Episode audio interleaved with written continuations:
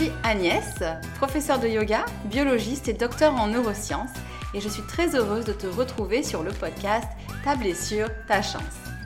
Que tu sois un sportif assidu qui a déjà connu la frustration des douleurs chroniques ou de la blessure, ou bien que tu débutes le sport et que tu t'interroges sur la prévention des douleurs, tu es au bon endroit.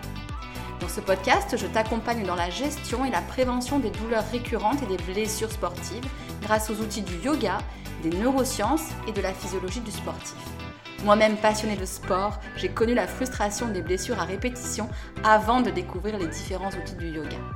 C'est pourquoi j'ai décidé d'utiliser mes compétences et mon expérience pour aider les sportifs qui font face à des douleurs récurrentes ou à des blessures à s'épanouir dans leur activité sportive.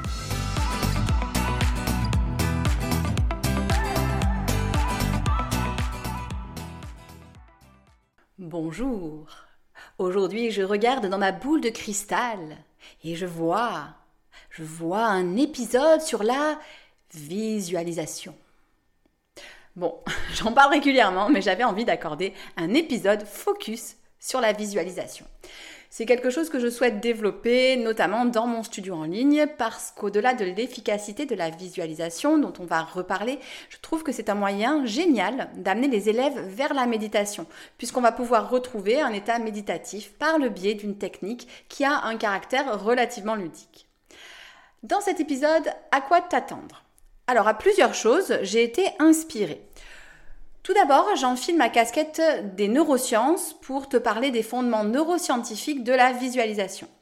Ensuite, on verra comment on peut utiliser cette technique dans le domaine du yoga et dans le domaine du sport. Puis j'évoquerai aussi des exemples de sportifs qui utilisent la visualisation. On ira ensuite vers un point plus précis, la gestion de la douleur et de la récupération via la visualisation et là encore, études scientifiques à l'appui. Et pour terminer, deux temps forts, j'avais envie d'imaginer une FAQ, donc les questions qu'on peut légitimement se demander au sujet de cette technique, qui peut sembler pour certains un peu étrange.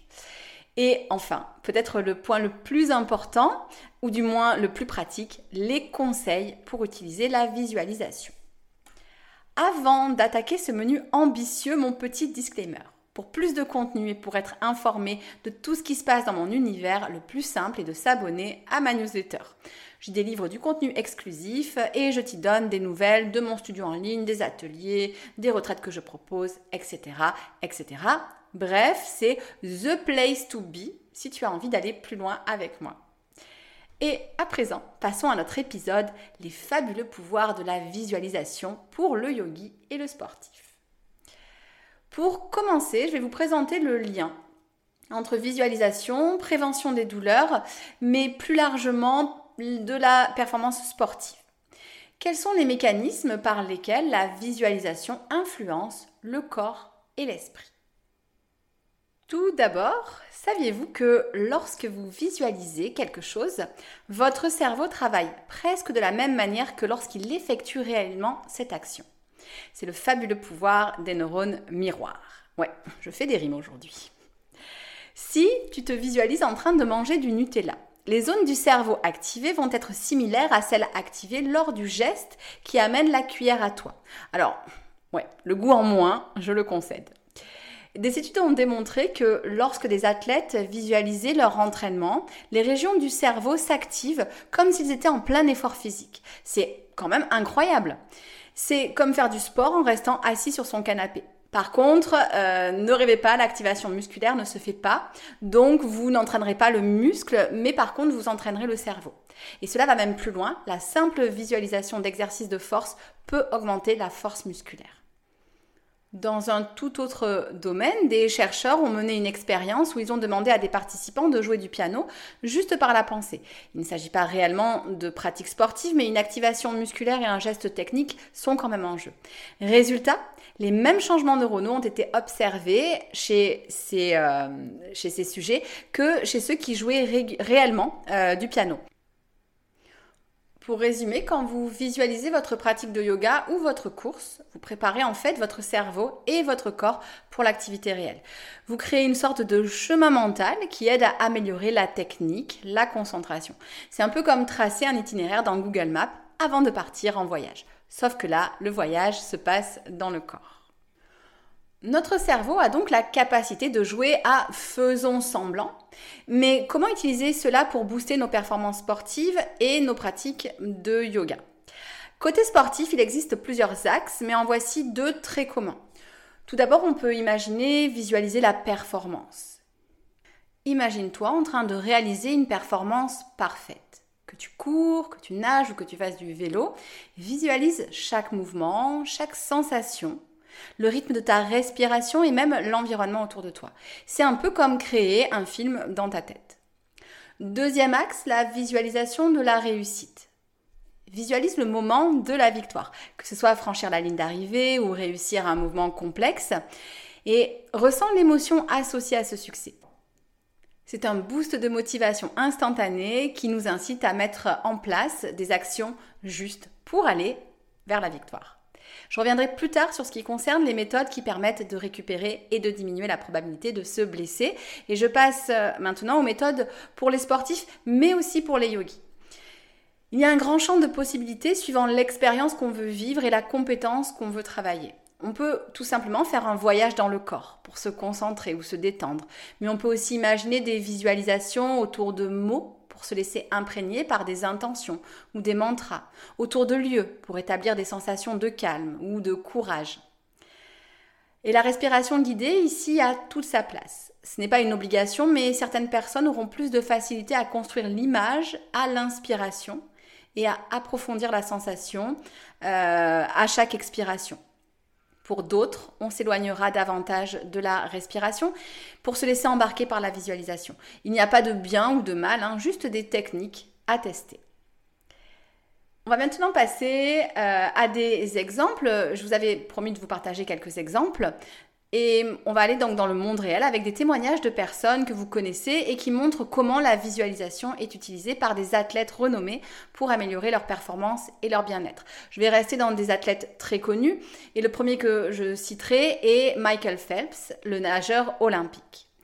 Euh, il est légendaire, bien sûr, euh, il est célèbre notamment pour son utilisation intensive de la visualisation. Avant chaque course, Michael Phelps visualisait chaque détail de sa nage, y compris ses mouvements dans l'eau et même les scénarios imprévus, comme des lunettes qui se remplissent d'eau par exemple. Cette approche méthodique l'a aidé à devenir l'un des athlètes les plus décorés de l'histoire olympique, c'est certain. Deuxième exemple très connu, Novak Djokovic, ce tennisman hein, de renommée, là encore, mondiale. Donc Novak euh, Djokovic utilise la visualisation pour améliorer sa concentration et sa performance sur le cours. Il pratique régulièrement des techniques hein, de visualisation et de méditation, ce qui l'aide à rester calme et centré pendant les matchs euh, tendus. Ces exemples sont les plus connus probablement, mais ne sont pas des anomalies. Des recherches dans le domaine du sport et du bien-être ont montré que la visualisation peut significativement améliorer la performance, la confiance en soi et la capacité à gérer le stress et l'anxiété. Donc que vous soyez un athlète de haut niveau ou un pratiquant de yoga occasionnel, la visualisation est un outil précieux pour progresser.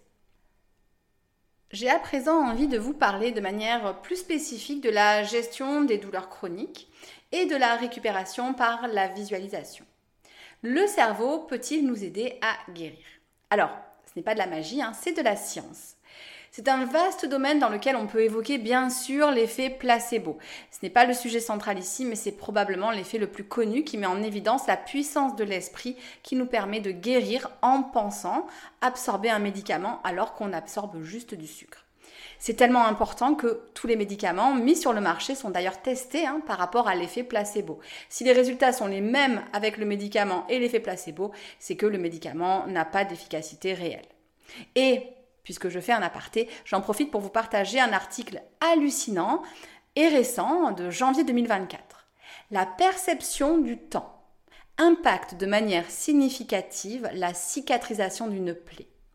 Les chercheurs ont démontré qu'une plaie cicatrisait plus vite lorsque les participants pensaient que davantage de temps avait passé. Je trouve ça juste hallucinant. Mais revenons-en au cas précis de la visualisation. La visualisation peut être un outil puissant dans la gestion de la douleur chronique, euh, de la blessure, des douleurs récurrentes, mais aussi de la récupération.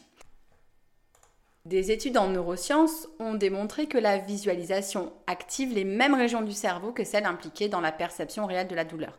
Cela signifie que en visualisant votre corps en train de guérir ou de fonctionner sans douleur, vous pouvez effectivement influencer la façon dont votre cerveau traite les signaux de douleur. Les résultats de l'utilisation de la visualisation spécifique à la blessure ont montré que les athlètes utilisant ces techniques de visualisation ont expérimenté une récupération plus rapide et une diminution de la douleur liée à la blessure et une méta-analyse examine l'efficacité de la visualisation et de l'imagerie mentale dans le traitement de la douleur chronique. Elle a trouvé des preuves significatives indiquant que la visualisation peut aider à réduire la perception de la douleur et améliorer la qualité de vie euh, de patients souffrant de douleurs chroniques. Pour la récupération, on peut imaginer les muscles se réparant et récupérant. Continuons à présent avec une petite section FAQ. Il y a pas mal de questions qui reviennent quand on fouille un peu autour de cette notion de visualisation. La question numéro 1. La visualisation fonctionne-t-elle vraiment ou est-ce juste de la pensée positive? Je le répète, ça fonctionne, ce n'est pas juste de la pensée positive. La visualisation est soutenue par la science, pas juste par de bons sentiments. Et puis lorsque la visualisation nous permet de gérer notre stress, de nous sentir plus confiant, c'est aussi un excellent moyen de mettre en place des actions plus justes et donc de passer du cerveau à l'action. Question numéro 2. Combien de temps dois-tu consacrer à la visualisation? Il n'y a pas de réponse idéale, mieux vaut en faire peu mais régulièrement. Tu peux commencer par de la visualisation guidée, puis ensuite la faire en autonomie lorsque tu as un petit peu de temps ou alors en routine. Le mieux est, comme je le répète, pour rester constant dans sa pratique, d'intégrer la visualisation dans ta routine quotidienne si tu en as une. Après le brossage des dents, par exemple. Cependant, il faut être flexible. Si tu rates une séance, pas de panique. Comme dans absolument tout, l'important c'est la constance, pas la perfection. Alors oui, moins on rate de séances, plus l'habitude s'ancrera de manière efficace, mais la règle d'or, c'est surtout de ne pas rater deux séances d'affilée. Question numéro 3.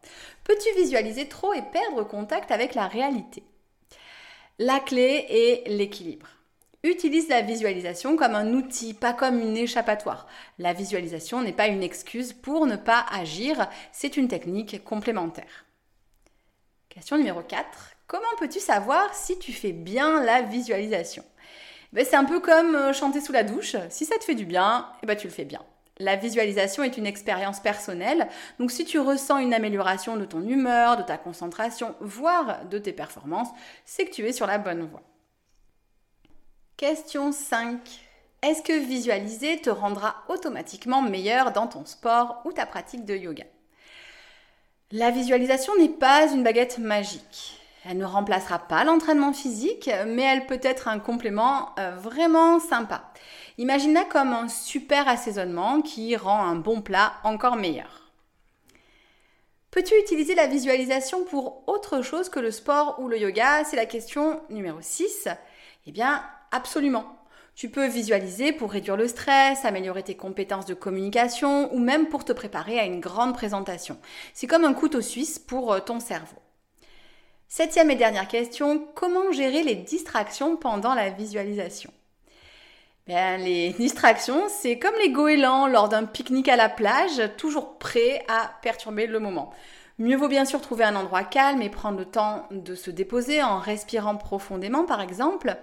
Mais si une pensée errante survient, c'est ok. Reconnais-la et reviens doucement à ta visualisation sans te flageller parce que tu as été distrait. Et si vous, vous avez d'autres questions, n'hésitez pas à me l'envoyer en DM, en commentaire du podcast ou par mail. J'y répondrai avec grand plaisir. À présent, les conseils pratiques pour utiliser la visualisation de manière efficace. J'ai listé plusieurs petites choses qui changent finalement beaucoup l'expérience de la visualisation et j'en ai choisi 10 pour vous. Première chose, sois spécifique. Plus ta visualisation est détaillée, mieux c'est. Imagine les sensations, les sons, les odeurs. Si tu visualises un gâteau, imagine-en les couleurs, la texture, les petites paillettes de chocolat, le petit nain avec sa scie sur la bûche de Noël un peu ringarde. le goût, l'odeur, la fine couche de croustillant à la base du gâteau. Donc pas juste un son apparence globale. Pour rendre ta visualisation encore plus puissante, intègre des sensations physiques. Si tu visualises une course, ressens l'air frais sur ton visage, le rythme de tes pieds sur le sol. Cela ajoute une couche d'authenticité à ton expérience. Petit 2. Utilise des aides visuelles. Parfois, une image ou une vidéo que tu vas regarder peut t'aider à démarrer le processus de visualisation. Juste, si tu cherches une inspiration sur YouTube, ne t'y perds pas. Troisième conseil, note tes progrès. Tiens un journal de visualisation. Cela peut être gratifiant de voir jusqu'où tes voyages mentaux t'ont mené. Comme dans beaucoup de processus, le journaling renforce la motivation et l'efficacité du processus. Au lieu d'un simple journal, tu peux aussi carrément avoir un carnet de vision avec des images, des collages, des citations et des notes sur tes visualisations. C'est un peu comme un tableau de, vision, un vision board qu'on construit peu à peu. Quatrième conseil, combine avec d'autres techniques. Associe la visualisation à d'autres pratiques de bien-être comme la méditation de pleine conscience, où on se place en observateur de nos sensations, nos pensées, etc. Euh, tu peux associer ça à des méthodes de respiration et plus largement au yoga, hein, qu'il soit dynamique ou doux, pour un effet synergique. Cinquième chose que je voulais souligner, il faut rester patient. Comme apprendre à faire de la planche à voile, euh, et je sais de quoi je parle, la visualisation prend du temps à maîtriser. Parfois, les conditions ne sont pas favorables et la séance nous semble naze, mais on a quand même progressé. Donc, sois patient et persévérant. On ne le répète jamais assez, mais fais un mix, un juste mix entre tapas, la rigueur en yoga, et ahimsa, la bienveillance en yoga. Sixième conseil, expérimente avec différents scénarios. Ne te limite pas à une seule scène ou un seul résultat dans ta visualisation. Essaye différents scénarios et résultats pour découvrir ce qui résonne le plus en toi. C'est un peu comme choisir entre différents parfums de glace. Plus tu goûtes, mieux c'est. Et suivant les personnes, c'est très différent. Personnellement, je ne suis pas fan des sorbets. Alors, surtout cassis et citron. Et euh, mes parfums préférés sont yaourt et Nutella on est à moins 2 sur 10 hein, pour moi sur l'échelle du yoga, mais tant pis. Pourtant, je connais des gens qui ne jurent que par les sorbets cassis citron. Alors en vrai, je me demande de quelle planète ils viennent. Hein. Mais c'est ce qui est chouette, on est tous différents. Conseil numéro 7, tu peux utiliser une bande son. Tu peux composer une playlist de fond sonore qui correspond à ta visualisation. Donc si tu visualises une course en forêt, pourquoi ne pas ajouter des sons de nature par exemple? Huitième chose que je voulais souligner, tu peux utiliser un objet symbolique. Il est possible d'intégrer un objet physique dans ta pratique de la visualisation. Pendant que tu visualises, euh, que tu atteins le sommet d'une montagne par exemple, tiens une petite pierre dans ta main. Cela crée un lien tangible avec euh, ta visualisation. Et là encore, bien sûr, je le répète, c'est à tester et à adapter. Conseil numéro 9, change parfois de perspective. Visualise depuis le point de vue d'une autre personne. Par exemple, si tu es un coureur, tu peux imaginer que tu franchis la ligne d'arrivée. Mais tu peux aussi imaginer que tu es sur le bord de la ligne d'arrivée et que tu te vois de l'extérieur. Donc, que tu te vois franchir cette ligne d'arrivée. Cela fait travailler différemment le cerveau et ça apporte de la variété à la visualisation. Dixième et dernier conseil, si tu as du mal avec l'aspect trop sérieux de la visualisation, donne-lui un aspect encore plus ludique. Tu peux définir des niveaux comme dans un jeu vidéo ou des missions pour tes sessions de visualisation. Par exemple, niveau 1, visualiser courir 5 km. Niveau 2, visualiser courir 5 km avec aisance. Niveau 3, visualiser courir 10 km avec aisance, etc., etc. Finalement, la limite, c'est euh, l'imagination. Voilà, c'est le moment de conclure cet épisode. Petit résumé avant de vous laisser. La visualisation est soutenue par la science. Ce n'est pas juste un truc d'illuminé. Elle est utilisable par les sportifs pour améliorer les performances et plus généralement par les sportifs et les yogis pour gérer les douleurs récurrentes, les blessures et la récupération physique. C'est aussi une clé de récupération mentale qui permet d'améliorer la gestion du stress, mais aussi de travailler sa concentration, sa confiance en soi, etc. etc. Il existe des astuces que je vous ai données dans la dernière partie de l'épisode pour visualiser de manière plus efficace et régulière.